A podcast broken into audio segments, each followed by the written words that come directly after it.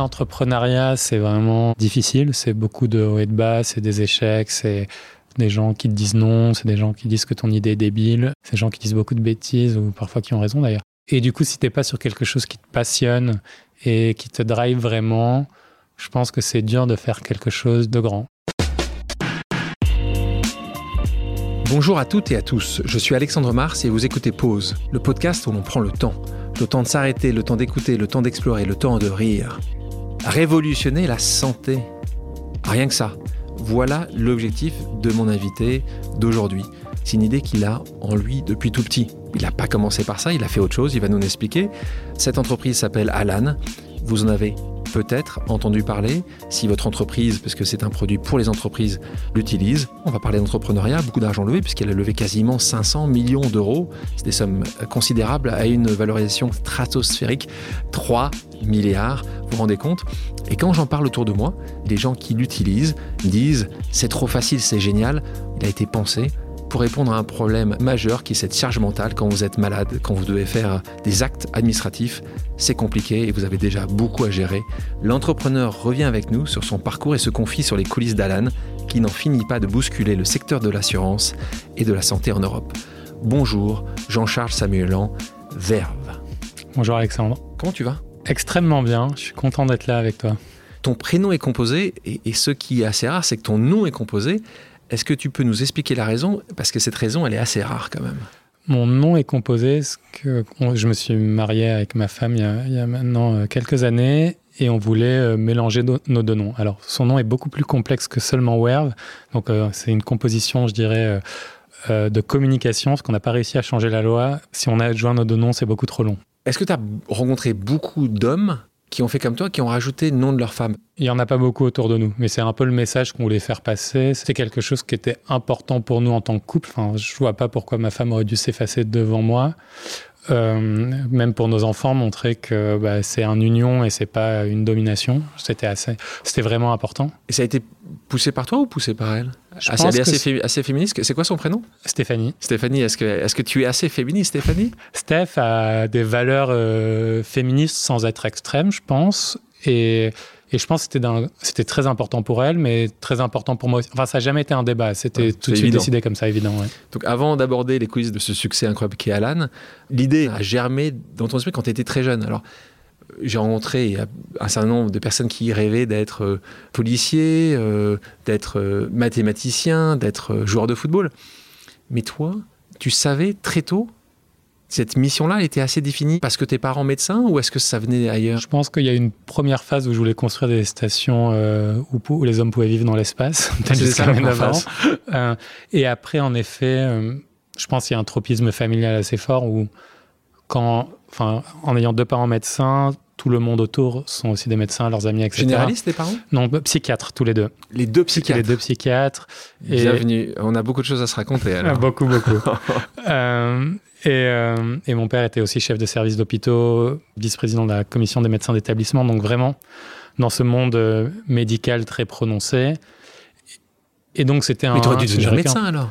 Il nous encourageait pas nécessairement à être médecin, il nous encourageait vraiment à, à trouver notre voie. Et ça, je pense que c'était euh, vraiment un super soutien. Le deuxième point, je faisais des malaises vagos quand, il quand on me faisait une prise de sang, donc euh, Ils ont vite la, la- la- la probabilité que je sois un bon médecin était très très faible. Et après, moi, j'ai toujours aimé aussi euh, enfin, les maths, la physique. J'ai commencé l'informatique très tôt, à construire, euh, à acheter des ordi, à les monter, à faire, à faire du web quand j'étais ado. Donc, c'est ça qui m'a toujours intéressé, c'est la technologie. Et après, le thème que faire- je connaissais, c'était la santé. Tu aurais pu faire de la recherche appliquée pour la santé. Je- non, mais il y a plein de choses que j'aurais pu faire. Je pense que être entrepreneur était aussi quelque chose qui me passionnait. Pour... C'est difficile à expliquer. Quand, rétrospectivement, on- c'est toujours plus facile de, re- de réécrire une histoire, mais quand on est enfant ou ado, on ne sait pas exactement comment se construisent ces, ces éléments-là. Mais il y avait le père d'un de mes amis d'enfance qui était entrepreneur, un entrepreneur suisse qui a beaucoup euh, réussi dans les médias et qui était très inspirant. On va en reparler de ton mentor parce que tu le considères comme ça. De l'enfance à Marseille, il est où ton accent? Alors, mes deux parents ne sont pas nés à Marseille, euh, Mais t'as quand même grandi là-bas. mais j'ai grandi là-bas et euh, j'en ai pas. je, je pense que je l'avais un tout petit peu, un tout petit peu moins que beaucoup d'autres personnes autour de moi. Et quand, il est arrivé à, quand je suis arrivé à Paris, il a complètement disparu. il a disparu. Tu as une sœur, Astrid. Ouais. Elle est dans la profession médicale ou pas du Elle est avocate. Euh, mais ah. elle, pour le coup, elle a senti un peu la pression originale, donc elle a essayé médecine et elle n'a pas du tout aimé, donc elle s'est redirigée. Je reviens là-dessus quand même. Mm. Deux parents psy. Je m'imagine, est-ce qu'ils s'asseyaient à côté de toi le soir Tu leur parlais ou pas plus que ça? La grande anecdote euh, qu'ils adorent raconter, dont j'en ai, j'ai un peu marre qu'ils la racontent, donc euh, je, vais, prendre le relais. Euh, c'est autour de mes peut-être de mes sept mois ou de mes huit mois. je pleurais beaucoup. Et mes parents étaient ah c'est l'expression du surmoi, c'est génial de voir ça, etc. Et ma grand-mère, euh, d'origine arménienne, un peu plus terre, à terre, euh, dit Ah, le, petit fait ses dents. Et, là, ils, ont compris qu'il fallait peut-être euh, mettre leur métier parfois un peu au placard à la maison et, et, être un peu plus rationnel sur, avec leurs enfants. Mais je pense que. Donc, on n'a pas du tout été dans une ambiance où on, se faisait psychanalyser à la maison. C'était assez bien comparé. C'était bien. Enfin, il y a des bons comportements entre les deux. En revanche, je pense que leur capacité à la fois d'écoute, euh, d'amour inconditionnel et de, et de nous aider étaient des valeurs qui sont très bonnes. Mais je pense, j'arrive pas à savoir. En fait, c'est très dur d'abé tester son enfance. Donc, on en a vécu qu'une seule et, et je sais pas du tout comment ça se passe dans les autres familles. Mais donc, je sais pas ce que ça aurait été s'ils étaient pas psy. Mais, mais nous, on l'a jamais senti comme un poids. On va en parler un peu plus tard, la manière dont tu vois le management dans une entreprise. Quand je t'entends, ça me, évidemment, puisque vous avez un management chez Alan très innovant, très différent. Et pour moi, quand je t'entends, j'ai l'impression que c'est certainement des grands succès de tes parents, c'est t'avoir apporté ou t'avoir donné des antennes, quand tu parles d'écoute, mm. qui a certainement pu implémenter chez Alan. Tu, l'as vu, cette, ce, parallèle entre justement d'avoir des parents, d'avoir cette écoute, d'avoir ce...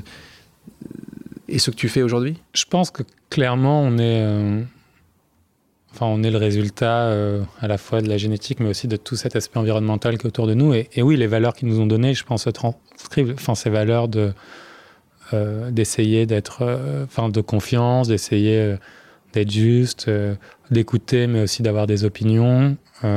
et après, il y a plein d'autres valeurs qui viennent dans le fait d'être petit-fils d'immigrés qui sont arrivés en France et qui ont tout perdu, qui sont la capacité de reconstruire, le sens du travail aussi, ce que les médecins ont, ont, des, des plannings et une intensité de travail qui est, qui est, importante. Et donc, tout ça, c'est des valeurs qui m'ont donné et je leur suis très reconnaissant. Tu disais tout à l'heure que tu étais aussi, euh, en gros, tu nous as défini un peu geek. Euh, on avait à ce micro, il y a quelques temps de ça, Pierre Dubuc, mm. que tu connais, qui est le patron d'Open Classroom, qui nous disait aussi que très jeune, il commençait à coder, tu connais, il a monté très rapidement Open Classroom. C'est une histoire qui est assez, assez phénoménale. Alors, le premier effet de gloire, c'est que tu développes un site web mm. pour une entreprise à Clermont-Ferrand. Tu trouves sur un forum, donc. C'est difficile de, de se remémorer des faits exacts et de comment je suis arrivé là, mais en effet, euh, euh, je traînais sur des forums, sur euh, IRC aussi, qui est l'ancien protocole de Slack, qui était des outils de chat, etc. Et, et oui, j'étais passionné bah de, de jeux vidéo, de, de programmation du Japon. et, du coup, tu échanges, avec plein de gens et ils disent euh, Ah, on a besoin d'un site internet. Toi, tu te dis Ah, ben, je, suis en train d'apprendre à faire des sites internet, je le fais. Et ils te livrent une console de jeu en cadeau, c'est trop bien. C'est ça, c'était un échange Ouais, c'était un échange. C'était un site, c'était donc un magasin de jeux vidéo. Donc, tu fais des études euh, poussées, puisque classe prépa, euh, maths physique, école des ponts, Paris Tech, ainsi des actuaires. Oui, ça c'était plus tard, c'était au moment de créer Alan. Bon, après, je te dis tout parce que tu as raison, et, mais pour voir que tu es quand même surdiplômé, et puis MBA aussi au Collège des ingénieurs. Donc, très bon élève. En tout cas, dans le système français qui valorise la plasticité euh, pour les maths et les sciences, euh, c'était un endroit où j'avais du plaisir et, ça marchait bien pour moi. Ouais. Et, tu penses justement aujourd'hui que jamais tu aurais pu faire ce que tu as fait sans ces diplômes-là, venant de Marseille? C'est assez difficile à dire. En effet, ce que apporte euh, ce système de prépa, c'est euh, pareil quand même, ça te pousse à la notion du travail, à la notion euh, d'apprendre des nouvelles choses. Et, je l'aurais sûrement eu tout seul, parce que j'ai appris plein de choses de manière autodidacte, mais il y a quand même... je trouve que ça fait sauter quelques limites quand on arrive à digérer de la complexité en permanence. Et donc, ça donne un esprit analytique et scientifique qui est assez puissant, qu'on peut acquérir sûrement d'autres manières, mais qui est assez puissant. Le fait d'arriver dans une école euh, d'ingénieur à Paris, bah, ça te permet de, quitter ta ville et de, rencontrer des gens euh, avec des parcours différents, etc., même s'il y a une relative homogénéité dans ces écoles-là. Donc, moi, je suis pas du tout à dire que tout le monde doit sortir de là pour être brillant. Je pense vraiment le contraire. En revanche, je pense que c'est, il faut pas non plus se mentir, c'est un bon moyen pour euh, former des gens qui vont être assez bons analytiquement, très bons en sciences, avec une bonne capacité de travail, et, et, et que ça, et ça a de la valeur aussi. Quand tu embauches quelqu'un, le diplôme est essentiel pour toi? Le diplôme n'est pas du tout essentiel pour moi, et c'est plutôt ce que les gens ont réalisé. Hum. Après, ça fait partie de l'équation. C'est-à-dire, je vais valoriser beaucoup plus quelqu'un qui est euh, autodidacte et qui a construit euh, euh, des plateformes, des, sites, enfin dans notre cas des apps, des choses qui ont cartonné, que quelqu'un qui a fait l'ENA. mais si quelqu'un a fait l'ENA ou l'IX ou enfin, au Polytechnique, un des grands corps d'État, je vais quand même me dire, ah, cette personne a une capacité de travail, une capacité analytique, et on va continuer à tester dans les entretiens. Donc, moi, je suis pas pour dire que, ça que ces diplômes ne valent rien et n'existent pas. Je pense qu'ils sont la preuve de quelques éléments, euh, mais ils sont pas toute la preuve. J'ai plus de problèmes, en effet, avec les gens qui ont 65 ans et qui se présentent et qui ont une carrière extraordinaire, et le premier truc qu'ils disent, c'est leur école. Je préférais qu'ils me parlent de leur histoire. Commençons par parler de cette première aventure entrepreneuriale qui commence très jeune. Et là, ça n'a rien à voir avec la santé. Là, tu as fait un pas de côté. Et là, tu vas euh, dans les sièges d'avion, euh, tu, tu, travailles, tu lances une entreprise. Alors là, on pourra parler des noms et on en parlera comment tu as trouvé Alan et pourquoi Alan. Là, euh, vous êtes vraiment brillant en marketing. D'ailleurs, on voit que c'est des ingénieurs hein, euh, qui explicitent, et citent évidemment S-E-A-T en anglais, le, siège. C'est pas mal, hein, 22 ans, on aurait pu trouver. Mais on aurait pu trouver pire. Tu avais le point .com à ce moment-là, l'explicite On a pu acheter le point .com, du coup, parce que c'était vraiment pas cher, parce que personne n'y avait pensé. euh, donc ça, c'était bien. Raconte-nous explicite, donc, euh, c'est le principe. Le premier nom était pire. Euh, c'était ah, Seedstar. Donc, Seedstar, et en plus, c'était des, plutôt des sièges pour, en économie. Donc, oui, exactement. Mais euh, alors, c'est assez amusant. C'était une période euh, vraiment cruciale où je commençais déjà à réfléchir à pas mal de projets dans la santé. Je, réfléchissais à des business plans. On est en 2010-2011. Hein. Exactement, avant d'être diplômé. Et euh, je commençais aussi à me dire est-ce que je vais faire deux ans dans un groupe de clinique ou dans un hôpital pour aller voir comment ça se passe? Donc j'avais des discussions comme ça. Et un de mes copains, Benjamin Saada, qui est un entrepreneur brillant. Euh, à l'époque, on, avait fait notre classe prépa ensemble, le même collège, le même lycée, la même prépa, donc on se connaissait depuis très longtemps. Euh, adorait l'industrie et me dit euh, ah, J'ai trop mal voyagé en classe éco, c'est pourri. on s'est vraiment pris au jeu de travailler à fond le sujet avec un troisième, Vincent Tégédor, qui nous a rejoint très vite, qui était aussi de Marseille, qui est brillantissime aussi. On a déposer notre première enveloppe solo, notre premier brevet. Donc c'était des nouveaux sièges en fait, c'est ça? C'était des nouveaux sièges, beaucoup plus légers. en gros, notre thèse, c'était que les sièges d'avion, la manière dont ils étaient construits, c'était euh, des centaines de pièces, des matériaux encore assez vieillissants, des technologies qui n'étaient pas modernes, et comment on pouvait repartir de la feuille blanche, parce qu'en fait, c'était que de l'innovation incrémentale dans un marché très protégé, parce que très forte barrière à l'entrée. Ça rappelle pas mal de choses chez Alan aussi.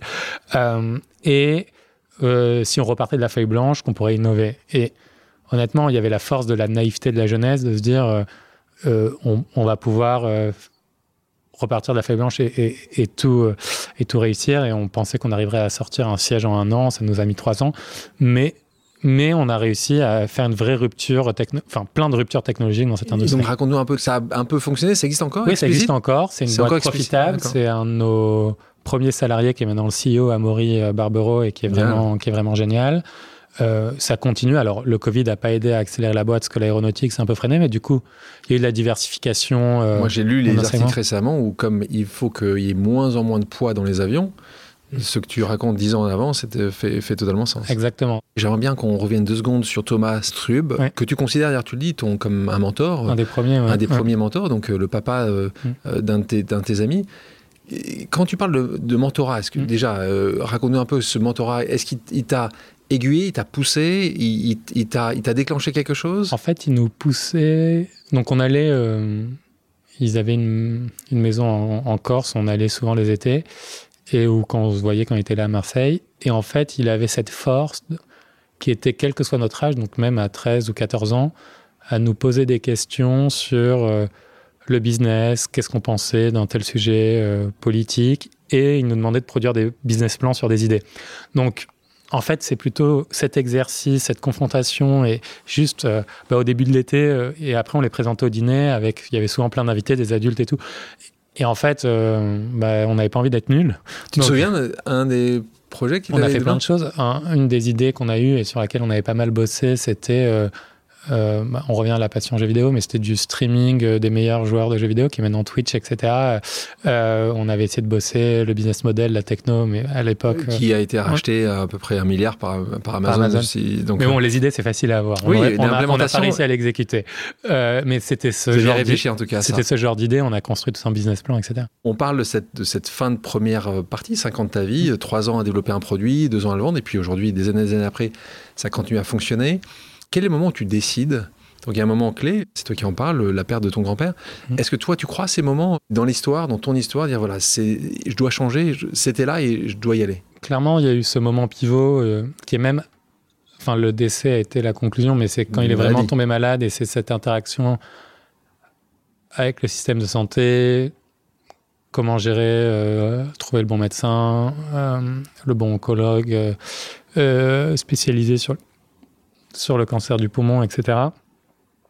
Et je sais pas, ça m'a. c'est difficile d'expliquer le processus, mais le matin, je me mettais à réfléchir à, des sujets de santé. J'ai commencé à me passionner à l'époque sur euh, le séquençage ADN et qu'est-ce que ça voulait dire et comment on pouvait euh, euh, anticiper les choses et, à re-geeker ces sujets. Et, c'est un signal. Re-geeker, tu viens de dire. Oui, oui. un re-geeker, d'accord. c'est un. pas geeker à nouveau ces sujets. Et, et en fait, je trouve que c'est un signal assez fort quand le truc qui nous prend au trip est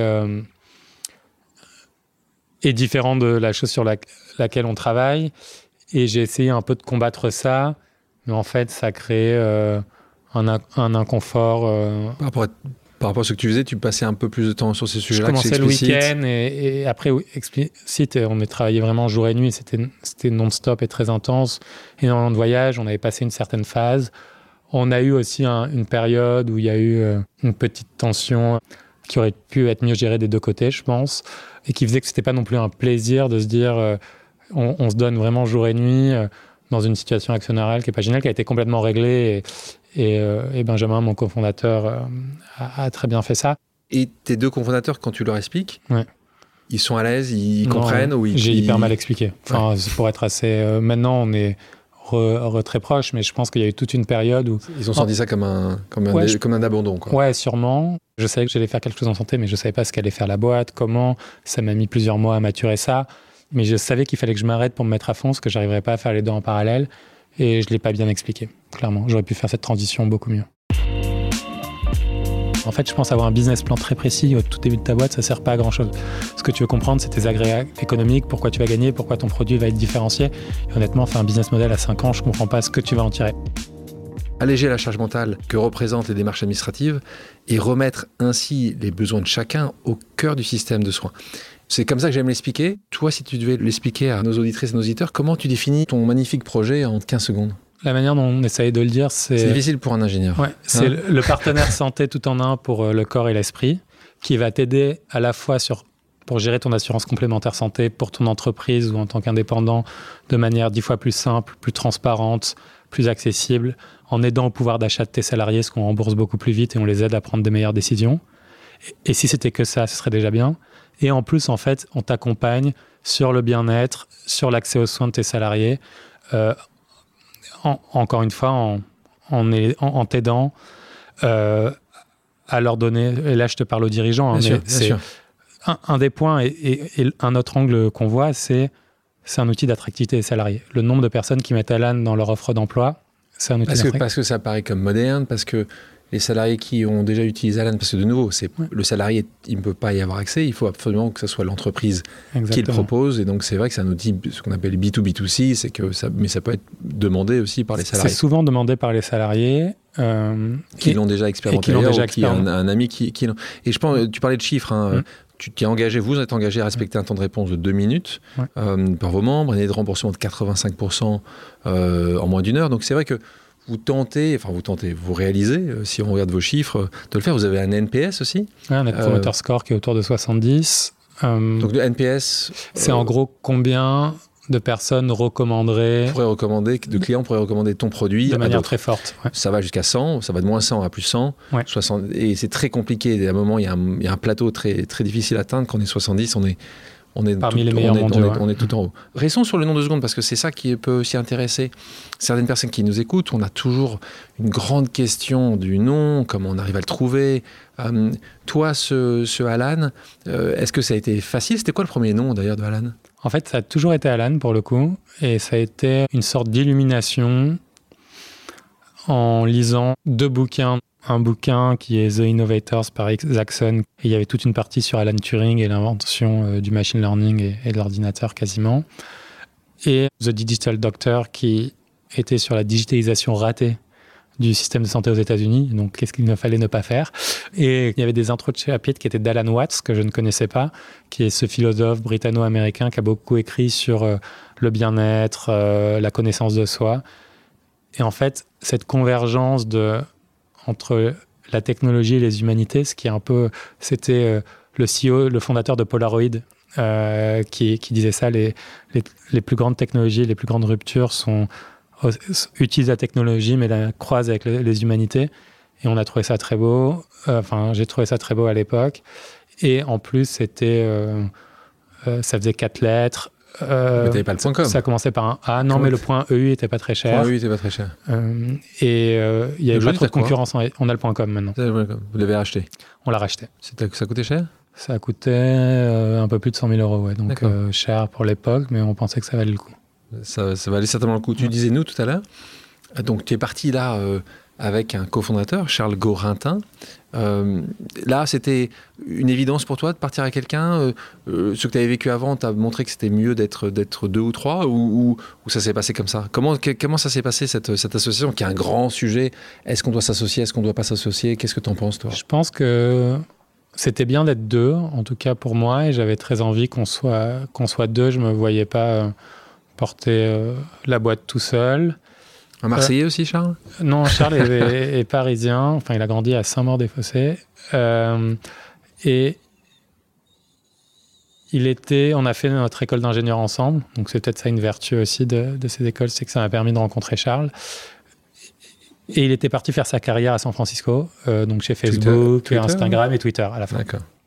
Et, et, au début, en fait, euh, je parlais à Charles du projet, mais sans me douter qu'il pourrait quitter euh, San Francisco, parce qu'il avait l'air hyper heureux, ça marchait bien.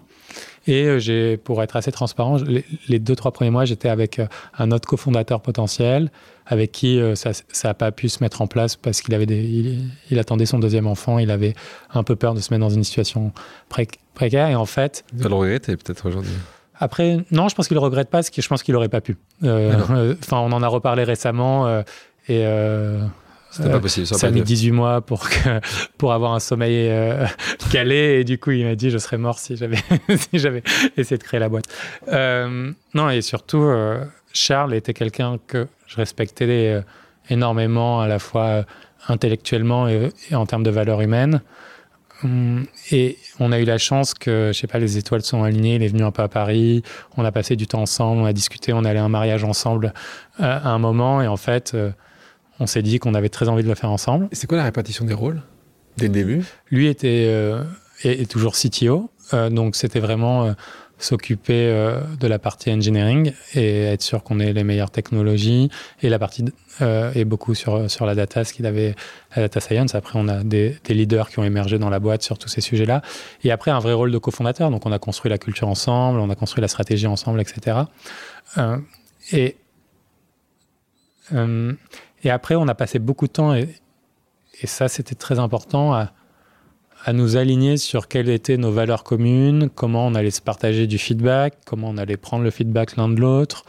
Euh, est-ce qu'on était prêt pour que ce soit la boîte de nos vies euh, respectivement et de faire ça pendant très longtemps Est-ce qu'on s'assurait que si on avait une offre de rachat, même à des montants qui pourraient sembler énormes, on ne vendrait pas? Parce que c'était vraiment important pour nous de construire quelque chose pour le très long terme. et donc, on a passé beaucoup de temps là-dessus, à apprendre à se connaître, à, à réapprendre à se connaître et à se connaître encore mieux et plus profondément, ce qui nous a aussi permis de définir quelle serait la culture de la boîte. Euh, et ça, je pense que c'était du temps très très bien investi, parce que il y a beaucoup de tensions entre cofondateurs dans plein de boîtes, et nous, euh, après six ans, on s'entend mieux, enfin ça fait même sept ans, parce que c'était en 2015 qu'on a commencé, euh, on s'entend mieux que jamais. C'est assez extraordinaire. Je te propose maintenant une pause amicale. le principe est simple, j'ai demandé à quelqu'un donc, qui te connaît de te poser une question surprise. On l'écoute. Entrepreneur, c'est un boulot prenant. Comment est-ce que tu fais pour te détendre? Question donc de Charles, cofondateur donc, qui te pose cette question. Qu'est-ce que tu fais pour te détendre? Alors, maintenant, j'ai une force de rappel qui est extrêmement puissante, qui est d'avoir deux enfants qui ont... En bas âge euh, deux ans, ouais, presque deux ans et demi et huit mois, et de trouver un plaisir euh, vraiment de plus en plus fort euh, à passer du temps avec eux, à les voir grandir, à les voir apprendre je dirais que les six premiers mois, peut-être les douze premiers mois, sont pas ceux où j'ai le plus grand plaisir. Mais en fait, même ça se développe. Mais là, la phase de développement du langage, des raisonnements et tout, c'est vraiment, c'est vraiment magnifique.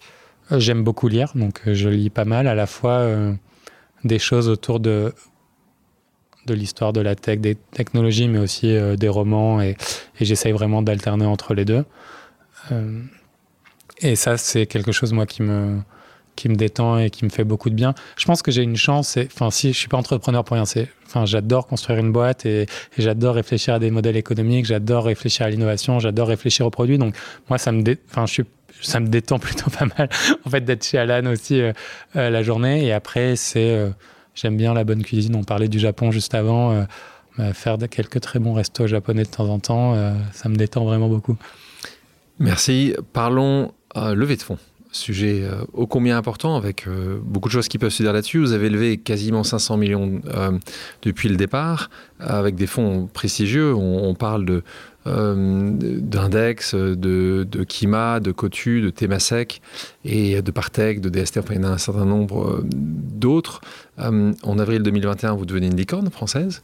Donc de nouveau, licorne française, c'est que votre valorisation est supérieure à un milliard d'euros. C'est ce qu'on appelle une licorne dans ce jargon pour les entrepreneurs qui se sont lancés, qui veulent se lancer, euh, toi qui as quand même réussi à lever un demi-milliard, c'est quand même beaucoup d'argent. Est-ce que tu as des conseils? Est-ce que des choses à surtout pas faire Des choses à, se lancer? Est-ce que pour toi c'était le nombre? Est-ce que tu as vu 500 euh, euh, investisseurs pour en avoir 10 Pour nous, ça s'est plutôt bien passé parce qu'on avait quelques caractéristiques qui étaient un fondateur dont c'était pas la première boîte, quelqu'un qui avait vu les meilleures boîtes de la tech euh, dans la Silicon Valley, euh, des premiers recrutements euh, en cours, même au tout début, qui ont aidé, en tout cas au tout départ, à lever sur un peu notre pédigré, notre vision.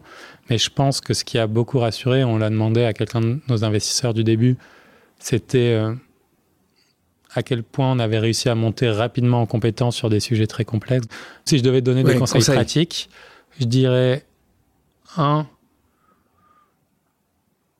c'est pas un conseil de levée de fonds, mais c'est un conseil euh, d'entrepreneuriat, c'est ne pas transiger sur ses premiers recrutements. En fait, je pense qu'il y a des entrepreneurs qui veulent recruter vite parce qu'ils ont peur de...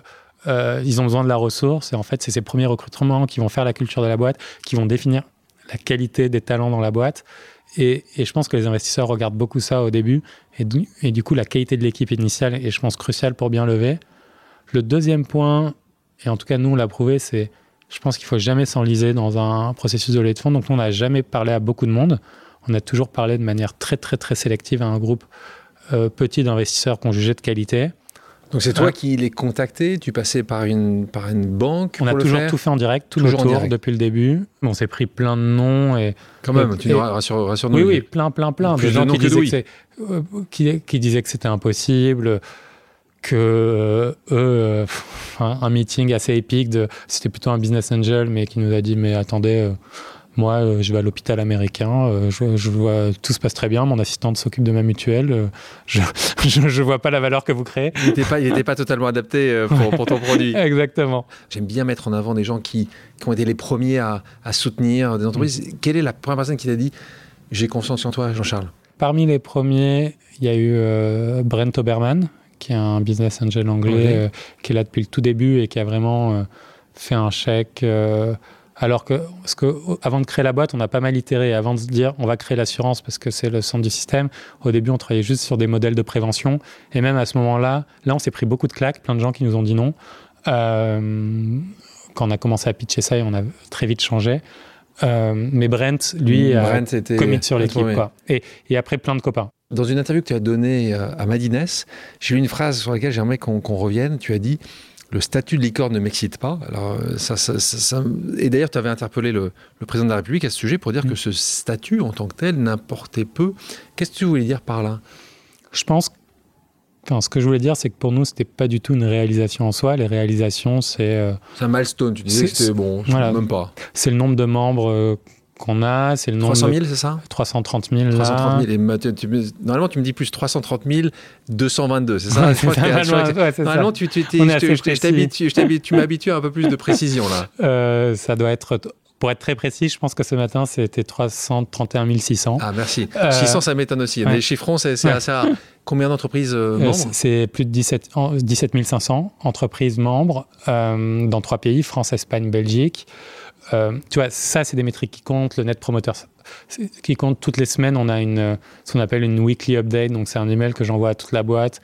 On raconte ce qui s'est passé cette semaine. On raconte tout le temps une histoire de nos membres. Ça, ça compte quand, quand on a un impact sur leur vie. Et donc, tu penses qu'aujourd'hui, ça a quand même servi à quelque chose, ce statut de licorne? Pour toi et pour d'autres, tu penses que c'est un, un, bon, un bon outil utilisé par un gouvernement pour mettre en avant euh, la, French Tech ou est-ce que tu penses qu'on devrait... Je pense que le statut de licorne a aidé avec la presse. Euh, le Next 40 a aussi peut-être aidé. Et ce statut aide. C'est clairement maintenant Alan signe des très grands comptes, dont des boîtes du CAC 40. Et je ne sais pas te dire si c'est parce qu'on est une licorne qu'on arrive à signer avec eux ou juste parce qu'on a 6 ans. Ça donne un peu de confiance. Mais, mais, ça aide. Donc je pense que c'est. Je ne suis pas contre le statut. Je dis juste que les gens qui optimisent pour ce statut optimisent pas pour la bonne chose.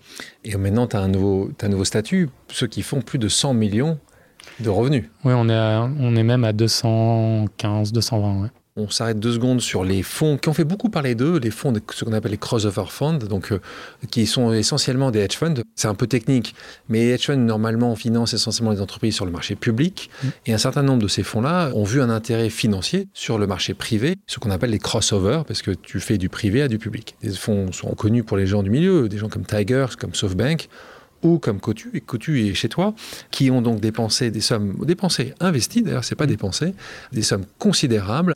Toi, comment ça s'est passé cette relation avec Cotu? On les a trouvés plutôt très bons dans le sens où, peut-être par leur fonction, euh, justement, de travailler sur les marchés publics, c'est la première, quand, ils sont venus nous parler, ils avaient déjà un deck. Très analytique, tu veux dire. un deck de 50 pages sur Alan, sur euh, notre marché, notre concurrence, nos clients, etc. Ils avaient vraiment énormément bossé.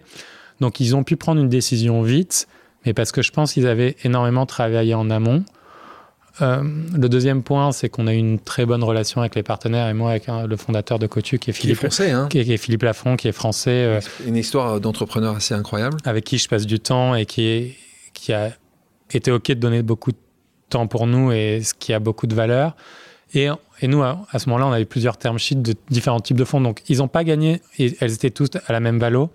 Donc, ils n'ont pas gagné grâce à la valo. Je pense qu'ils ont gagné par la qualité de leur analyse. Honnêtement, ils avaient fait une analyse et une compréhension de notre marché, notre vision qui était très bonne. Et par le fait que Philippe euh, était prêt à, à mouiller la chemise pour nous. Est-ce que tu as vu une évolution des investisseurs au fil des années. On parle d'investisseurs à, mission, impact. Est-ce que tu penses qu'il devrait en avoir plus? Est-ce que c'est des sujets euh, qui, d'après toi, devraient être plus euh, traités chez les investisseurs? Je pense que ce sont des sujets importants pour les investisseurs et il va y avoir une tendance société où ça sera de plus en plus requis. Je pense que la tension qui sera importante et, et, et complexe, mais que toi, tu as plutôt très bien géré, c'est à la fois cet aspect impact va être important, mais je pense qu'il y a peu d'entrepreneurs qui vont vouloir faire une très grosse boîte qui va privilégier l'impact par rapport à euh, la qualité du raisonnement business, au carnet d'adresse de l'investisseur et est-ce qu'il va pouvoir présenter au CEO de la meilleure boîte tech en Chine. Euh, et, donc, il va falloir être capable de faire les deux, la, de faire les deux à la fois parce que à la fin, euh, le job de l'entrepreneur, c'est quand même de faire grandir sa boîte. Et donc, nous, ce qu'on essaye de chercher dans nos investisseurs et ce qu'on a cherché à tous les tours, c'était des gens qui nous apprenaient des choses aussi ou qui pouvaient nous ouvrir des de nouvelles perspectives. L'excellence ne marche que si on est dans une recherche constante de celle-ci. Et ça, ça passe par deux choses. C'est par la croissance personnelle et par la croissance du collectif. Parlons de ce qui compte pour développer une entreprise, les objectifs. Qu'est-ce que tu partages avec ton cofondateur et ton comité de direction? Tu me parlais de 2015 quand tu as mm. écrit euh, ce plan-là. Est-ce que tu as continué à le faire évoluer? Au tout début, il y avait un plan, mais qui était vraiment un plan de vision et de produit, et moi un business plan euh, des chiffres, même si on, a voulu le construire pour comprendre les agrégats, le modèle économique, etc. Après, en tant que boîte régulée, on a, par l'autorité de contrôle prudentiel et résolution, la CPR, euh, on a construit un business plan assez précis et d'ailleurs, on a été plutôt pas mal dans, les chiffres au, départ. Euh, enfin, depuis, depuis, euh, je ne sais pas si c'est parce qu'on a bien prévu ou si c'était de la chance, hein, pour être assez honnête, qu'on tombe vraiment euh, presque à 3000 membres près au nombre qu'on avait dit dans le business plan après 4 ans. donc ça, il y a eu du travail là-dessus. maintenant, on continue et plus l'entreprise. En fait, il y a des degrés de maturité. En fait, je pense avoir un business plan très précis au tout début de ta boîte, ça ne sert pas à grand chose. Ce que tu veux comprendre, c'est tes agrégats économiques, pourquoi tu vas gagner, pourquoi ton produit va être différencié. Et honnêtement, faire un business model à 5 ans, je ne comprends pas ce que, ce que tu vas en tirer. Mais. Qu'est-ce que tu as envie, toi, d'en faire dans 5 ans?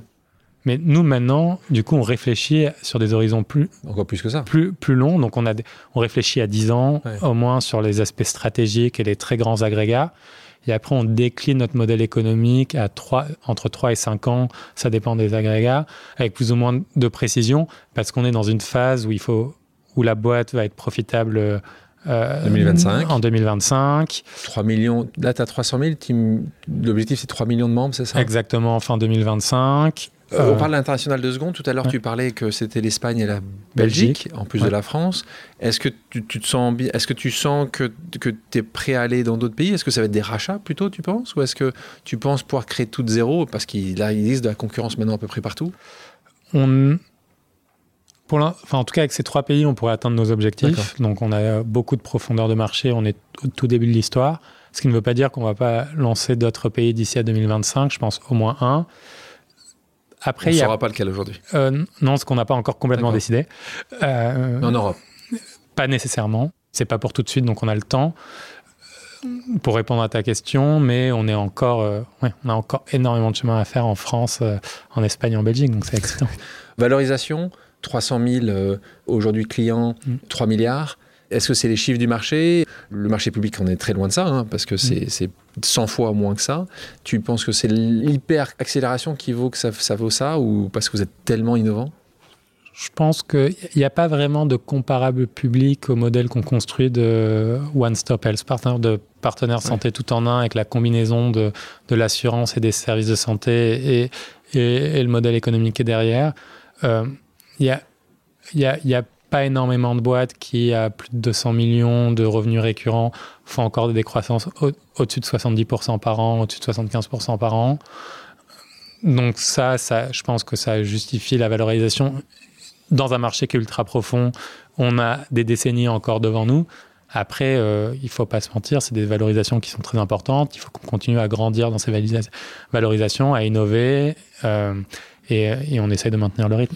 Euh, pour faire tout ça, il faut que tu continues à avoir une équipe euh, de qualité à tes côtés, ce que tu as, et tu as un modèle de management très différent, pas de réunion, euh, une transparence totale, des salaires aussi Des salaires, du, tout le monde, capital. Tout le monde connaît ton salaire. Tout le monde connaît mon salaire, tout le monde connaît combien j'ai d'actions et combien ça vaut. Et, ça donc tu nous racontes-le nous alors, on peut le savoir? Bah, Mon salaire, c'est 140K brut par an.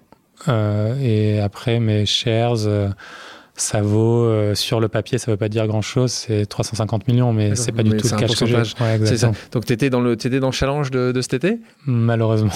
dans le challenge Pour ceux qui n'ont pas lu un challenge, challenge tous les ans durant l'été mettre en avant les 500 Français mm.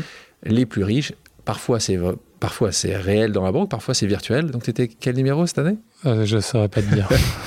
Donc voilà. Euh, en tout cas, euh, pour ceux qui, je suis sûr que tu as reçu plein d'appels après de gens qui avaient des choses à te vendre. Ah, il y, a, beaucoup de banquiers privés qui, qui, étaient là en effet.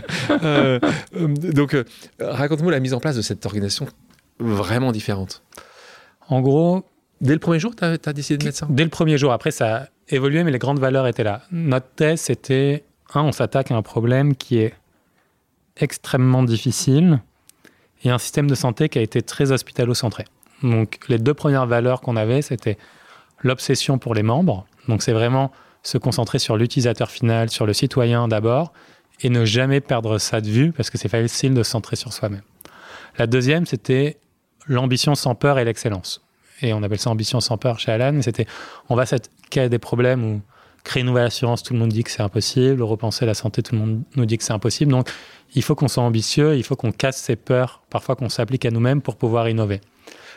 L'ambition sans peur, elle passait aussi dans l'excellence des gens qu'on a envie de recruter et d'attirer.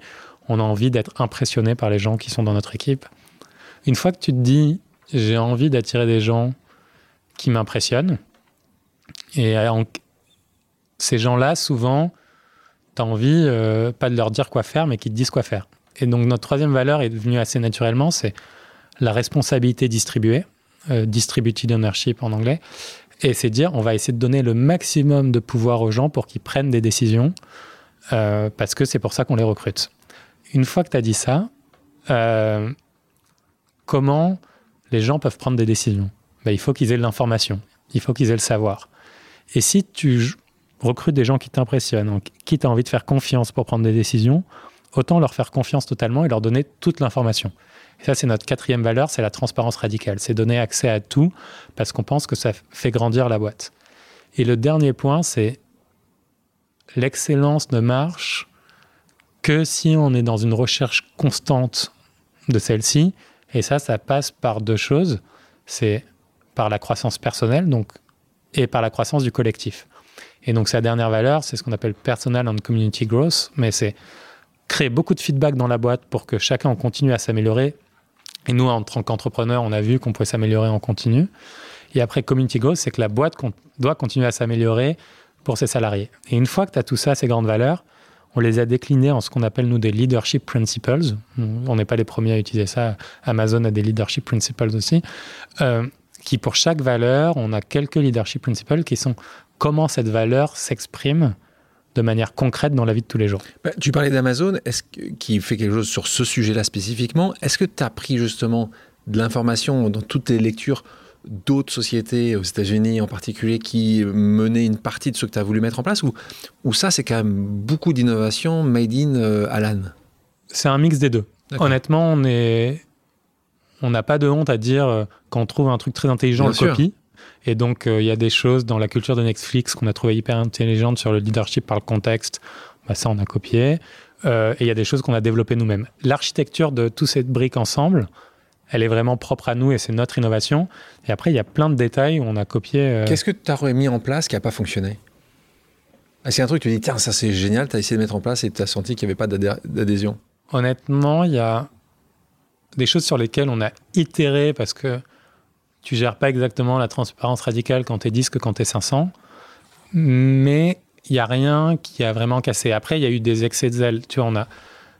Enfin, un moment, notre euh, on a une culture de l'écrit qui est assez forte parce qu'on pense que euh, les décisions asynchrones, ça permet que les gens aient le contrôle sur leur temps, que c'est eux qui décident quand ils contribuent, qu'ils puissent travailler d'où ils veulent, donc ça leur donne plus de pouvoir et de liberté.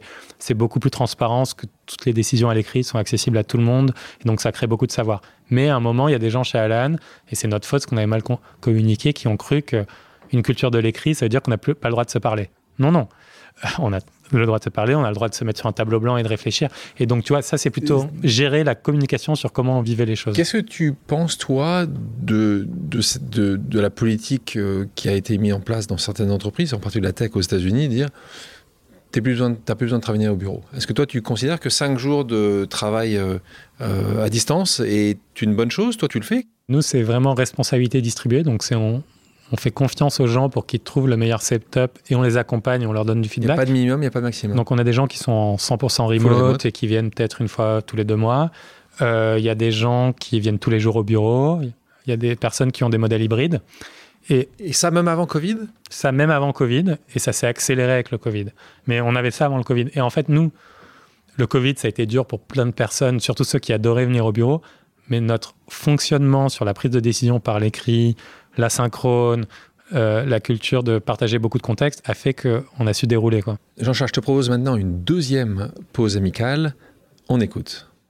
Salut Jean-Charles, salut Alexandre, c'est Gilles Fontaine ici du magazine Challenge. Jean-Charles, j'avais une question à la fois très simple et euh, très personnelle à te poser. Toi qui mènes de front deux existences bien remplies, celle de papa poule euh, d'abord et puis euh, celle de chef d'entreprise à très forte croissance. Comment se passent les 30 premières minutes de ta journée une fois que tu te lèves et que tu touches le premier pied par terre? Voilà, ça me passionnerait de savoir ça. À très bientôt à tous les deux. Au revoir. Question de Gilles Fontaine, le journaliste que tu connais, que je connais, rédacteur en chef du magazine Challenge. J'adore. D'ailleurs, qui est très sympa. Et d'ailleurs, en parlant de Challenge, voilà, euh, c'est lui un peu qui t'a mis dans ce classement, euh, en tout cas ses équipes. Raconte-moi les 30 premières minutes de ta journée. Alors, aujourd'hui, Aristide a eu s'est réveillé à 6 heures. Ouais, qui est ton petit, mon, mon, petit, mon deuxième, qui était plutôt une victoire, parce qu'avant c'était 4 heures la semaine dernière. Donc, euh, il y a des petites victoires. Parfois. Exactement, c'est même une grande victoire, ces 2 heures de sommeil. En plus, et après, la manière dont j'organise ma journée, c'est j'ai souvent un one-on-one par jour avec quelqu'un de l'équipe. On part, nous, c'est du coaching, donc c'est pas les sujets opérationnels, mais c'est vraiment, c'est de grandir. Et en fait, je prépare celui du lendemain, la veille au matin. Donc comme ça, je peux l'envoyer. C'est la première chose que je fais. Et après, je m'attaque, et ça, c'est souvent la première demi-heure. Et après, je m'attaque euh, souvent au sujet le plus gros. Euh, de la boîte. Question qui risque de te faire sourire. Est-ce que ton approche du management ressemble à ton approche de la paternité? En gros, est-ce que Winston, mais on verra avec Aristide, est libre, euh, sans punition? Est-ce que est-ce que c'est un peu comme ça que tu vois? Est-ce que est-ce que tu essayes avec Stéphanie d'innover aussi euh, sur ce sujet-là? On essaye de survivre. euh, on essaye de, non, de trouver la bonne tension entre euh, être euh, donner de la liberté et, trouver sa passion et, donner un cadre aussi qui permet euh, enfin je pense qu'il est nécessaire. Après ça dépend des enfants mais je pense que Winston a besoin d'être beaucoup rassuré euh, et le cadre l'aide et ce sera sûrement différent avec Aristide. Donc donc voilà. Quel conseil tu donnerais à quelqu'un qui souhaite entreprendre? C'est marrant j'en discutais au déjeuner avec quelqu'un aujourd'hui mais je pense c'est avoir, enfin, choisir une mission qui, la, qui prend la personne vraiment au trip. Euh, euh, l'entrepreneuriat, c'est vraiment euh, difficile. C'est beaucoup de hauts et de bas, c'est des échecs, c'est des gens qui te disent non, c'est des gens qui disent que ton idée est débile, c'est des gens qui disent qu'ils vont, tu vas pas y arriver, des gens qui se moquent de toi, enfin, des gens qui disent beaucoup de bêtises ou parfois qui ont raison d'ailleurs. Et, et du coup, si t'es pas sur quelque chose qui te passionne et qui te drive vraiment, je pense que c'est dur de faire quelque chose de, grand. Le deuxième conseil que je dirais, que je donnerais, c'est ne pas, et nous on est un peu dans la case, on a levé beaucoup de fonds, mais tous les modèles d'entreprise sont bons. C'est-à-dire, euh, c'est pas mieux euh, d'essayer de faire euh. Enfin, nous on a un rêve d'être une des boîtes qui, qui sortira de France et d'Europe, qui aura un des plus grands impacts global, mais c'est pas mieux que créer une TPE ou une PME autofinancée qui marche bien. Et du coup, c'est se connaître sur savoir ce qu'on veut être. Et je pense qu'il y a parfois des gens qui foncent dans le monde du venture capital alors qu'ils veulent faire une boîte qui est assez différente et ils recherchent pas l'hypercroissance. Et du coup, se poser la question de qui on est, de ce qu'on veut faire, je pense que c'est important. Aligné. Exactement. Euh, je propose maintenant une pause musicale, Jean-Charles. Quelle est ta chanson culte? En ce moment, j'écoute énormément et parce que aussi Winston adore, mais Starman de David Bowie. Je la trouve vraiment magnifique. On va en écouter un extrait.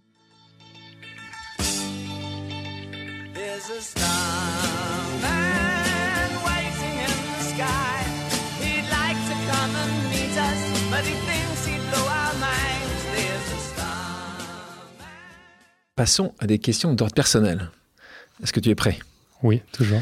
Toujours. La boîte tech que tu aurais adoré créer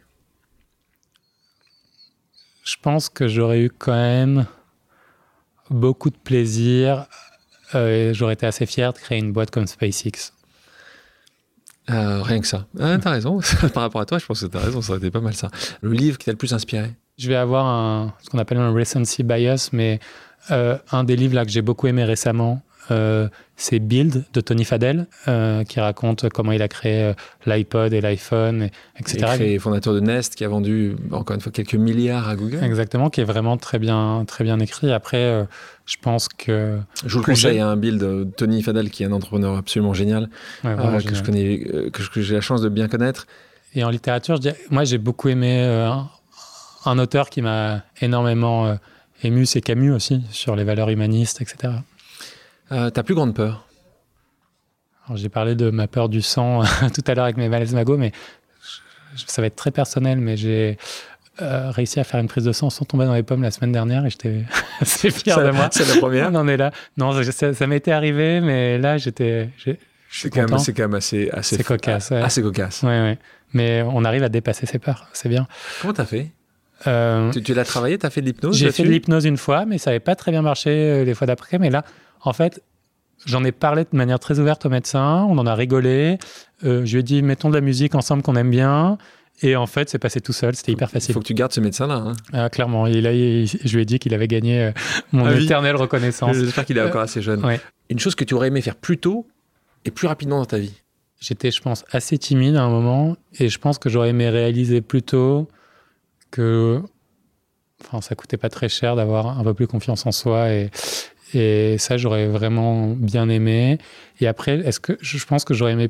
Tu vois, j'ai appris à coder assez jeune, etc. Mais j'ai pas connu. J'aurais aimé connaître plus d'histoires de la Silicon Valley quand j'avais 14 ou 15 ans. Je pense que ça aurait été encore assez vraiment top et inspirant. L'entrepreneur qui t'inspire le plus? J'en ai pas un. J'essaye d'être assez éclectique. Euh, mais il y en a plein à leur manière, que ce soit, bah, on parlait de Tony Fadell, de, des frères Collison, euh, parfois euh, d'Elon Musk. Il n'y a rien de vraiment crucial, mais non, mais j'essaye de lire sur tout le monde et d'apprendre de tous. Quelle est la destination idéale pour faire une pause? Euh, Je pense que si on veut être vraiment, vraiment dépaysé, c'est pas très écologique, mais aller sur les îles d'Okinawa au Japon, c'est la meilleure manière d'être hors du temps. Si les auditrices et les auditeurs ont des questions, peuvent-ils te contacter sur tes réseaux sociaux? Bien sûr, sur euh, Twitter, euh, LinkedIn. J'essaye de répondre. Honnêtement, sur LinkedIn, j'ai beaucoup de messages, donc j'en rate beaucoup. Mais euh, si les gens persévèrent, j'y arrive toujours. C'est quoi? Moi, je dis souvent qu'il faut faire trois fois avant que. Trois fois, c'est un bon chiffre. Jean-Charles, merci d'avoir accepté mon invitation. Merci à toi, Alexandre.